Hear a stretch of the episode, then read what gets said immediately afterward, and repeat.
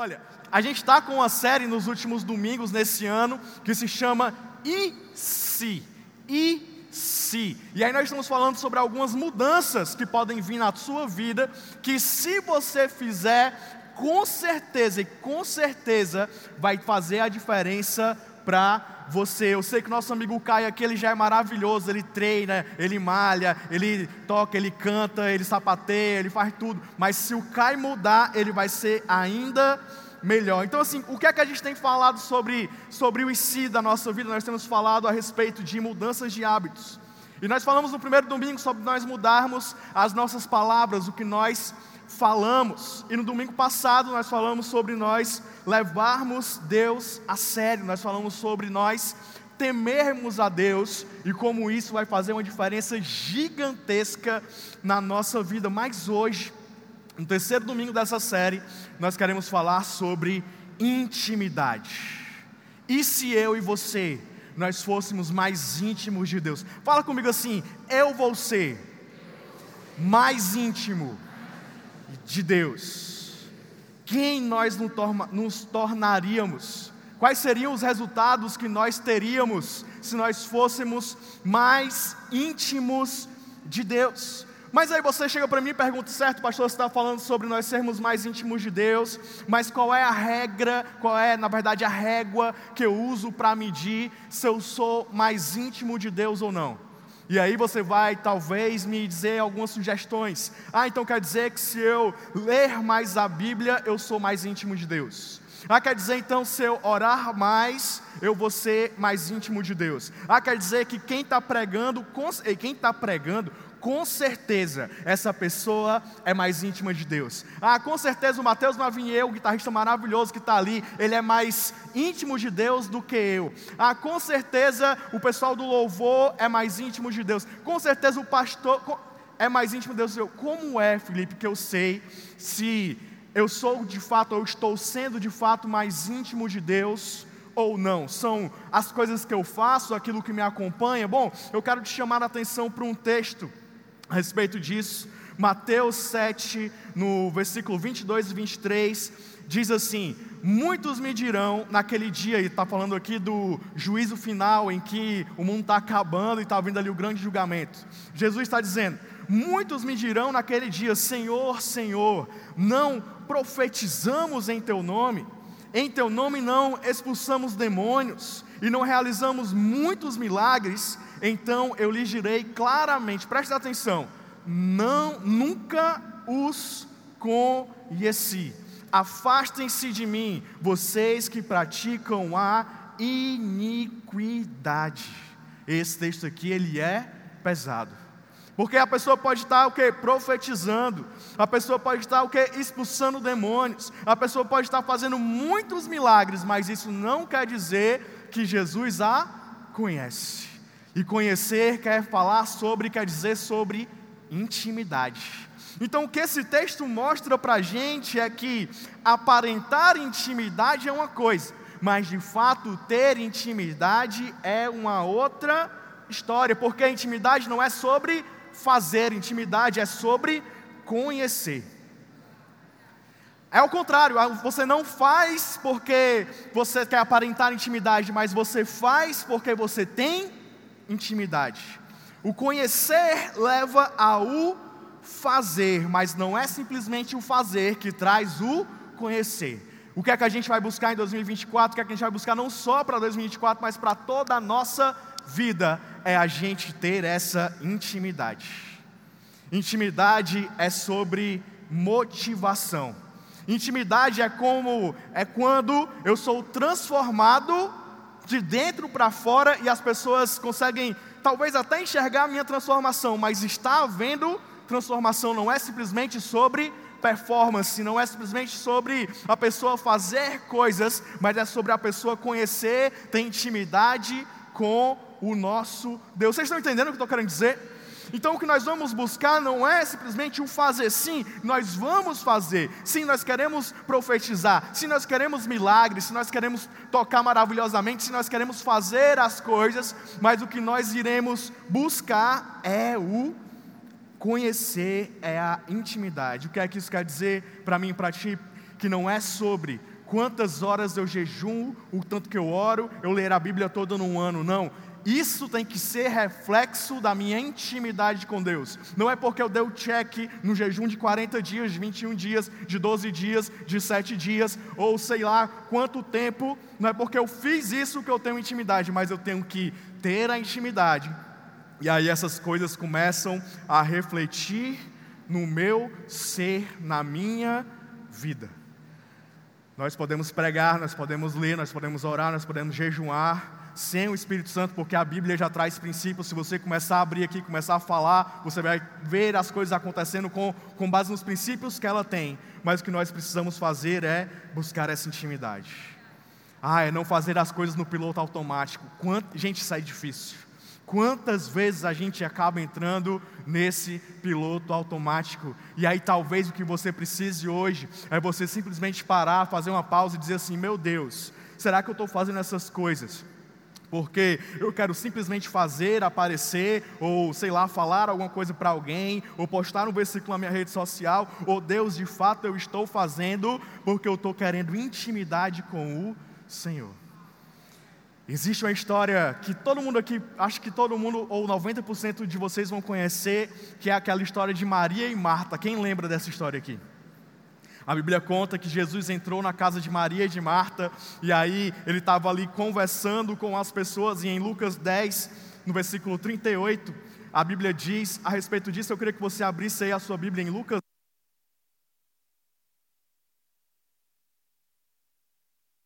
Lucas 10, 38, aí a Bíblia diz assim: Caminhando Jesus e os seus discípulos chegaram a um povoado onde certa mulher chamada Marta o recebeu na sua casa.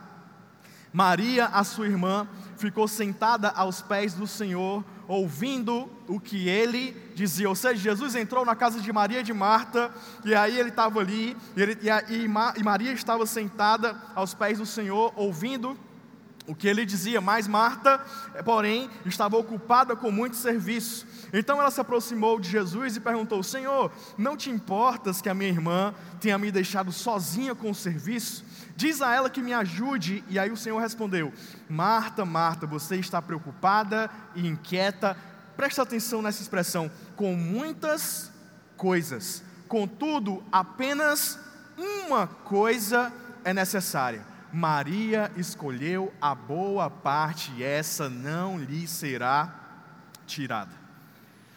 Marta convidou Jesus para sua casa, para dentro de um lugar de intimidade, para dentro de um lugar familiar, mas Jesus disse que ela não escolheu aquilo que era necessário no momento, que ela estava se preocupada com o fazer, com as coisas, e não simplesmente com a intimidade com o Senhor.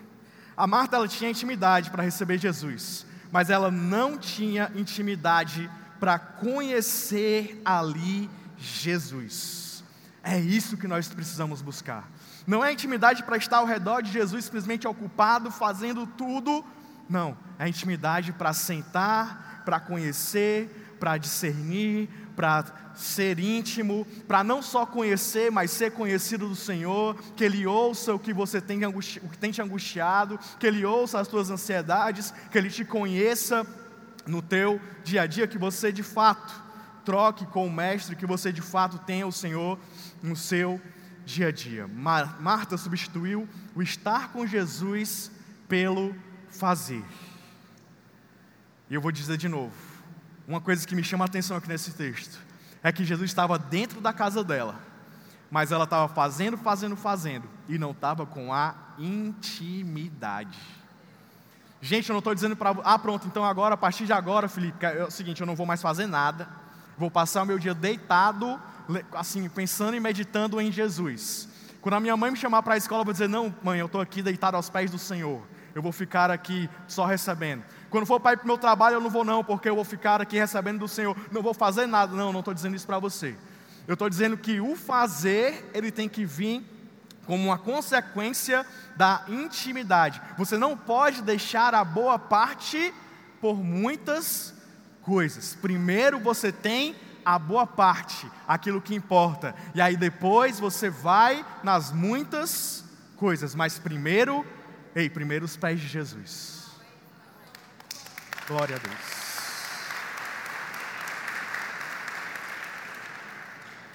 Nós precisamos disso. Nós precisamos não só praticar as disciplinas espirituais, e nós não temos que praticar essas disciplinas simplesmente é, para a gente ser íntimo de Jesus, mas é por sermos íntimos de Jesus. Uma coisa chama a outra.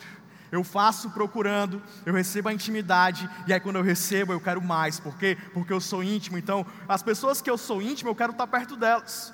Se você for me procurar, eu sempre vou estar perto das pessoas que eu sou íntimo, porque porque é bom, porque eu sou íntimo, eu quero mais, eu quero estar com elas, eu quero trocar mais com elas, eu quero me abrir mais, eu quero entender mais, eu quero ajudar mais, ser mais ajudado. Com o nosso Jesus é a mesma coisa. Eu procuro o meu Deus por quê? Porque eu sou íntimo, porque eu sou conhecido, porque eu quero estar com ele. Não é simplesmente para eu ser íntimo. Sim, talvez no começo você precise ali de mais disciplina, mas você quando começar as coisas a rodarem, você vai sentir, eu quero mais, por quê? Porque eu já sou íntimo, porque eu quero estar com esse meu Deus. Então hoje a gente vai falar exatamente sobre isso, sobre intimidade, e a gente vai aprofundar em dois pontos. O primeiro deles, se você está aí anotando, é: e se eu andasse com Deus?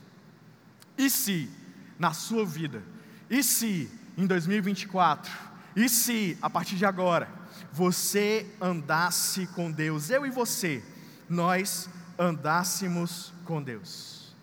Ao longo da palavra de Deus, a gente vê vários homens que são referidos como andou com Deus. A Bíblia diz que Noé andou com Deus lá em Gênesis no capítulo 6, versículo 9. A Bíblia diz que Abraão foi convidado para sair da terra dele, andar com Deus e ser íntegro, lá em Gênesis capítulo 17, no versículo 1. E o homem que eu queria focar aqui hoje é Enoque. Você talvez já conheça a história de Enoque, lá em Gênesis capítulo 5, no versículo 22 e 23, a Bíblia diz que esse homem, ele andou com Deus, eu queria ler com você Gênesis 5, do versículo antes, lá no versículo 21, para a gente poder tirar alguns princípios aqui a respeito da vida de Enoque, como ele andou com Deus e como nós podemos e devemos andar também, isso vai fazer a diferença na nossa vida na nossa vida, mas abre aí a tua Bíblia em Gênesis capítulo 5, a gente vai ler a partir do versículo 21.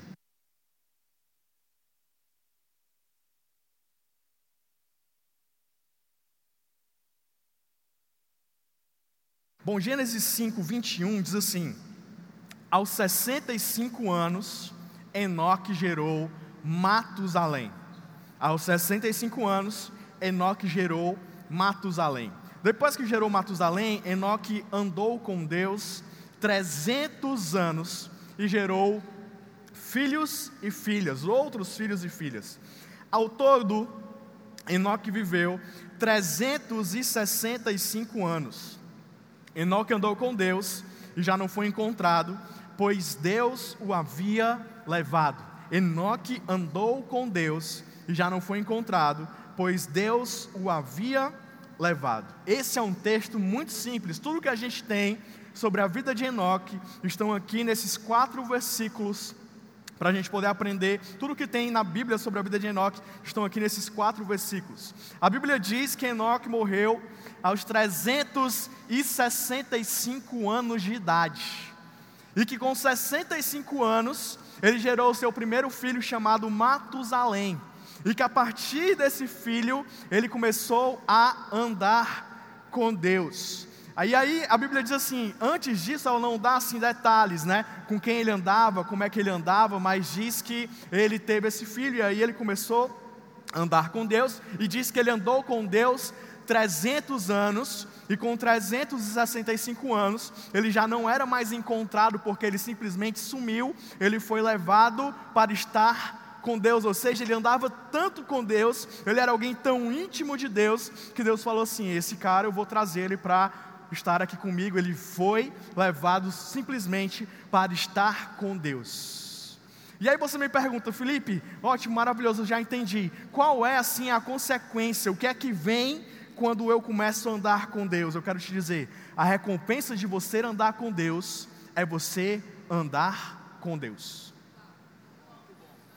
A recompensa de você andar com Deus é simplesmente você andar com Deus. a gente lê a vida de Enoque e a gente não vê, não vê milagres que ele fez. A gente não vê Enoque recebendo grandes promessas. A gente não vê Enoque vencendo guerras. A gente não vê Enoque ressuscitando pessoas. A gente não vê Enoque curando gente. A gente não vê Enoque fazendo grandes coisas. Mas a gente vê o que? Enoque andou com Deus. Qual a recompensa de andar com Deus? A recompensa de andar com Deus é você andar com Deus. Imagina você andar com Deus. Para onde você vai, Deus está com você. Para onde Deus aponta que você deve ir, você vai. Você não para onde Ele não está, você não fica onde Ele diz para você não ficar, você simplesmente está andando com Deus. Essa é a recompensa de eu e você nós andarmos com Deus. Qual a recompensa de andar com Deus? A companhia de Deus. Não existe nada melhor do que isso. Não é, não é o fazer, não é o milagre, não é a promessa. Ah, se eu andar com Deus, então tudo vai me vai bem. Eu vou ser rico, eu vou ser, sabe assim, conhecido. Não vou ficar mais doente. Não, a recompensa de andar com Deus é você simplesmente andar com Deus. Ei, já pensou? se a gente mudar o nosso modo de pensar a partir de agora, e a gente não parar mais para procurar o nosso Deus, não procurar mais andar com o nosso Deus, simplesmente quando as coisas estiverem ruins para a gente, simplesmente porque nós queremos alguma coisa, ah, agora eu quero, sabe, um emprego, então eu vou começar a ir para a igreja, vou começar a dizimar porque as coisas estão ruins, eu vou começar a jejuar, vou fazer uma campanha de oração, eu vou pedir conselhos, eu vou entrar no grupo de crescimento, eu vou fazer tudo porque, porque eu quero emprego. A partir do momento que eu recebo emprego, eu esqueço. Aqui não tem ninguém assim não, mas a partir do momento que eu estou solteiro, e aí eu consigo uma namorada, consigo um relacionamento, aí eu, eu, eu sumo. Você nunca viu ninguém assim na igreja. Nunca viu. Nunca vi aqui, graças a Deus, essa sabedoria centro, isso nunca aconteceu. Falando pela fé, oh glória. Enfim, a gente vê pessoas fazendo isso, nós somos desafiados a isso, ao invés de nós buscarmos o nosso Deus simplesmente pela recompensa de andar com Ele, nós buscamos as coisas que Ele pode nos dar, que Ele pode conquistar para a gente, que vem como consequência da gente andar, mas hoje eu quero que a gente aprenda, que a gente seja desafiado, que nós possamos viver essa verdade, não simplesmente de buscar andar com o nosso Deus pelas coisas que Ele pode nos dar, mas buscar andar com o nosso Deus pela recompensa que é andar com Deus. A gente vê isso ao longo da história do povo de Israel. Você conhece a história, você sabe que o povo teve um período em que ele estava cativo no Egito. E aí o Senhor olhou para aquele povo e disse assim: Eu vou, vou levar um homem aí, vou colocar as dez pragas do Egito, a gente vou libertar vocês, vou levar vocês para uma peregrinação no deserto, mas vou levar vocês para uma terra prometida, uma terra que tem leite, que tem mel, uma, uma terra que eu estou dando para vocês, que vocês vão prosperar. E aí o que aconteceu? Esse povo seguia a Deus, não por quem Deus era, mas pelo que Ele poderia lhes dar. E aí, quando você vai ler, meu amigo, Êxodo, Números, quando você vai ver essa realidade, você começa a enxergar o quanto esse povo seguia a Deus por quem, por aquilo que ele poderia dar. Moisés subiu para o Sinai para passar 40 dias com Deus, com Deus, conversando lá, pegando a lei para trazer para o povo, que o povo faz um bezerro de ouro para adorar, por quê? Eles não queriam o Deus, eles queriam ter um Deus, eles queriam ter algo para adorar. O povo estava com, com fome porque tinha só o maná, só o maná. Olha aí, já pensou todo dia de manhã se acordar, ter um maná de Deus para você simplesmente pegar e comer? O povo começou a reclamar porque queria comer carne. Aí Deus mandou a carne, mas o povo estava pedindo de novo, não quem era Deus, mas o que Deus poderia lhe dar. Ah, Deus, agora a gente está com sede, brota aí água da, da rocha, mas eles estão sempre ré clamando todo o tempo. Mas olha qual era o chamado de Deus para ele, Êxodo para eles. Êxodo 19, 4 diz assim: Vocês foram, vocês viram o que eu fiz ao Egito, e como transportei vocês sobre asas de águia e o trouxe para junto de mim. Esse era o grande privilégio. Era andar com Deus. Era você estar num deserto andando e ter uma nuvem, que aquela nuvem era a presença de Deus todo o tempo te protegendo. E a nuvem ela descia no deserto sobre o tabernáculo, que era um lugar, uma tenda que eles faziam para a presença de Deus, fizeram para a presença de Deus habitar. E aí a nuvem estava ali com eles, e quando era a hora de sair, a nuvem ela se levantava e ela continuava andando para que eles pudessem seguir. E quando era noite, aquela nuvem que era para proteger do sol, para apontar o caminho, ela virava uma, uma, algo assim de fogo para aquecer, para apontar a direção, para quem sabe espantar algum animal selvagem. Era a presença de Deus que estava todo o tempo diante dele, que eles deviam buscar e ter, entender o privilégio de andar com Deus, mas o que eles estavam buscando era água, era carne, era o calor, era a demora, era o medo do povo, porque Deus o Senhor prometeu a terra, mas lá tem um povo gigante. Calma aí, meu amigo, você está andando com quem? Está andando com Deus. E quantas vezes na nossa vida a gente vive assim? A gente tem que parar de olhar as nossas circunstâncias e começar a olhar a quem nós pertencemos. Glória a Deus. Glória a Deus. O nosso Deus, Ele não se importa de você buscar outras coisas. Ah, Ele não se importa de você, ah, eu quero comer uma carne, como o povo queria no deserto. Ah, eu quero, Deus, alguém para me relacionar. Ah, Deus, eu quero um emprego melhor. Ah, Deus, eu quero isso. Deus não importa, isso não importa para Deus, mas você não pode atirar o lugar dele de prioridade da sua vida. Você não pode negociar o andar com Deus. Você não pode negociar o, o, sabe, o privilégio de entender da presença de Deus. É focar no quem e não focar no que. É isso que nós temos que procurar, é sempre buscar o nosso Deus, é lembrar dele, da presença dele, do privilégio que é estar com Deus. E se nesse ano, e se a partir de agora, eu e você a gente deixar de buscar o quê? E começar a se voltar a andar com o nosso Deus. Gente, quando nós estamos sempre buscando o quê?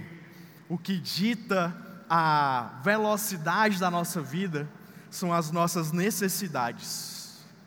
Ah, eu estou precisando disso. E aí você fica ansioso porque você não tem aquilo. Você quer aquilo, você quer, sabe, está ansioso com as suas contas, está ansioso com o relacionamento, está ansioso com a situação, numa amizade, na família. Você está sempre com a, você está se, se guiando, se seguindo, andando conforme a velocidade daquilo que você quer.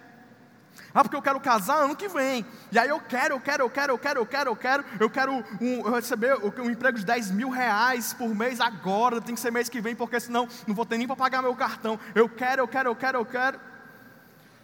Ao invés de você estar tá andando na velocidade da passada de Deus, porque Ele está andando com você, você está andando na velocidade da tua necessidade. Ao invés de estar andando para onde a nuvem da presença de Deus está apontando, você está andando para onde a tua necessidade está apontando. E aí, o que é que vem no nosso coração? Ansiedade. E aí, o que vem no nosso coração? Tristeza.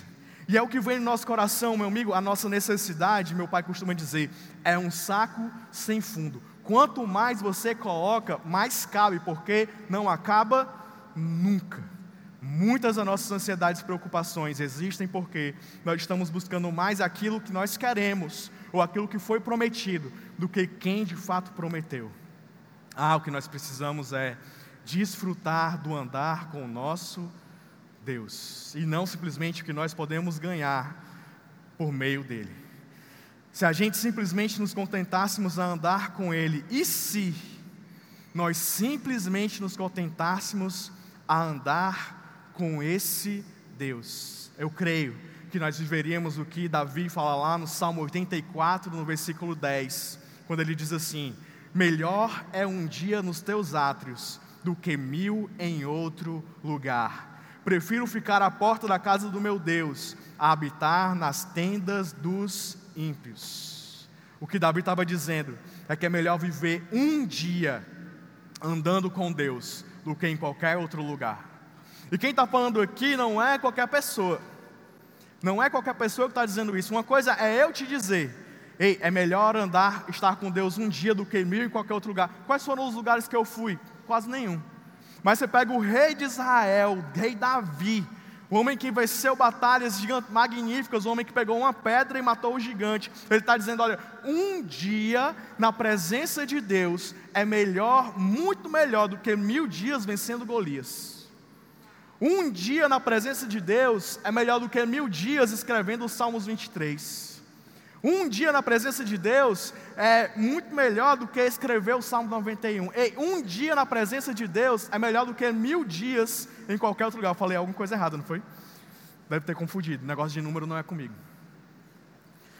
Mas um dia na presença de Deus é muito melhor do que mil em qualquer outro lugar.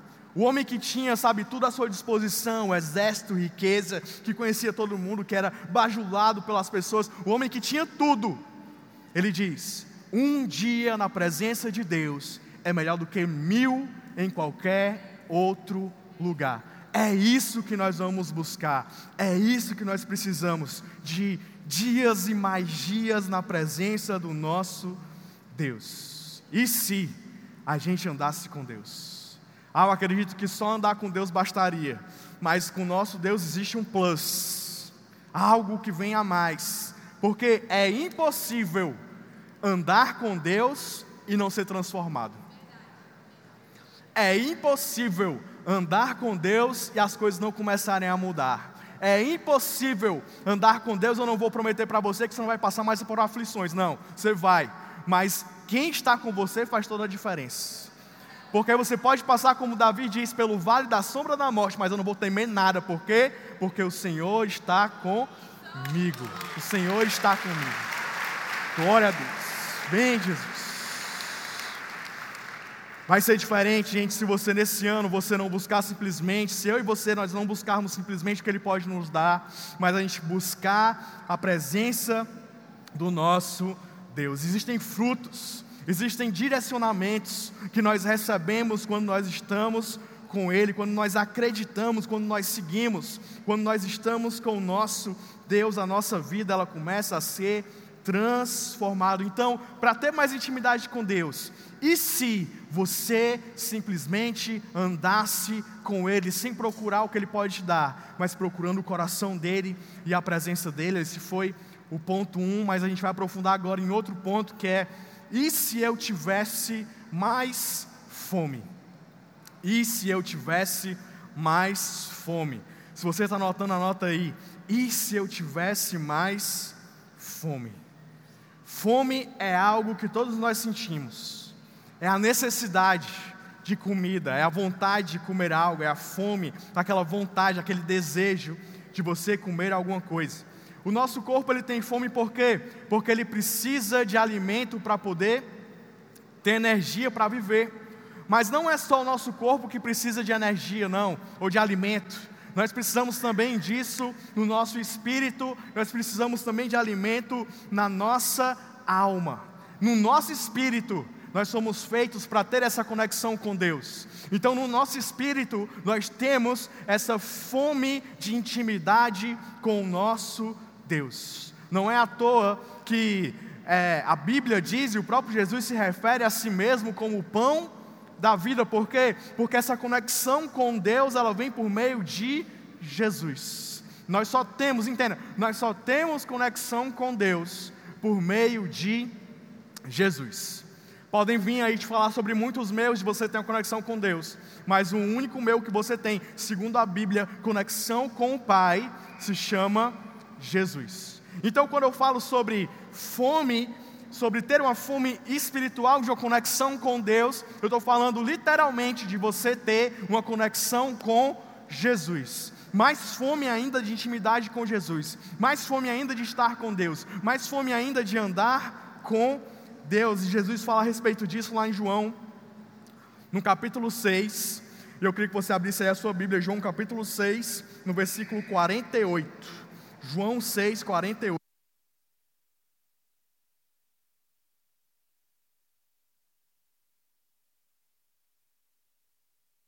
João 6, 48, Jesus fala, ele diz assim: Eu sou o pão da vida.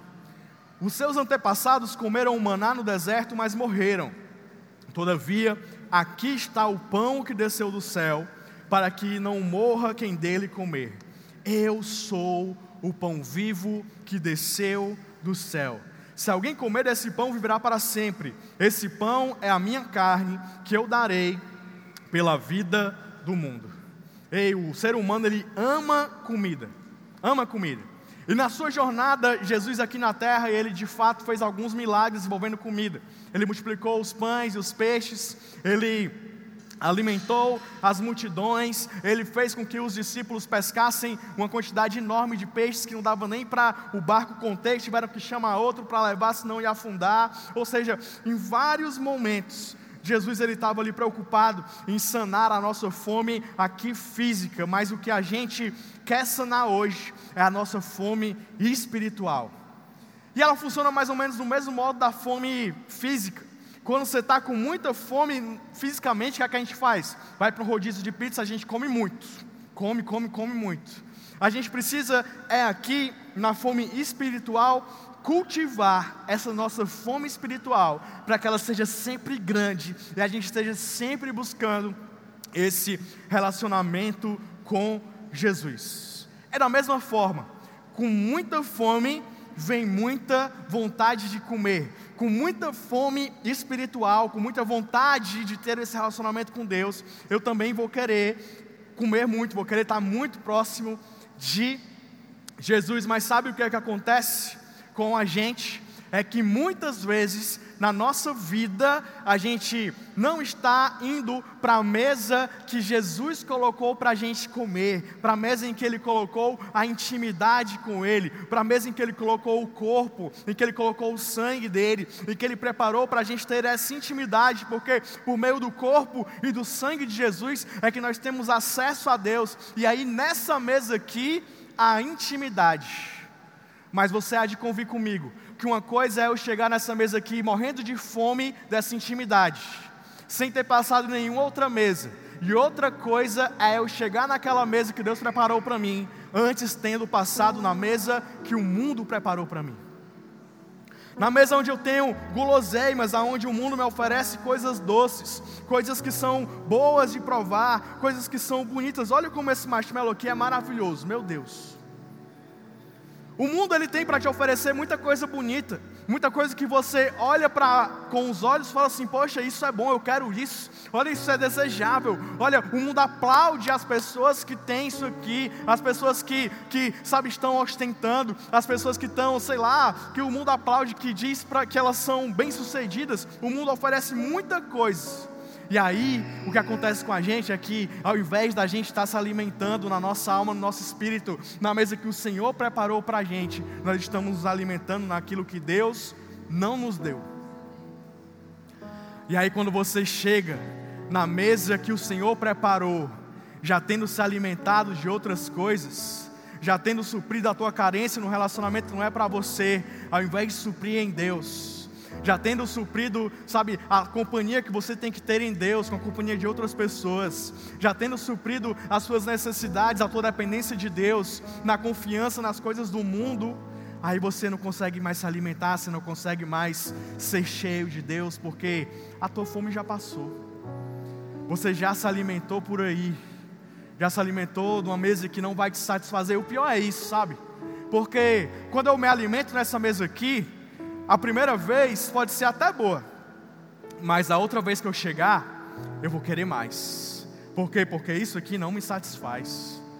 Porque eu não fui feito para me satisfazer com isso.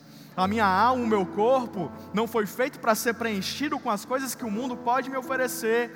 Foram feitas para eu me preencher, para eu me encher naquilo que o meu Deus tem para a minha vida. Só o que a gente precisa fazer é cultivar a nossa fome mas assim, eu não vou comer essas coisas não, porque nada disso me satisfaz. O que eu quero, a intimidade que vem por meio do corpo e do sangue de Jesus. Glória a Deus.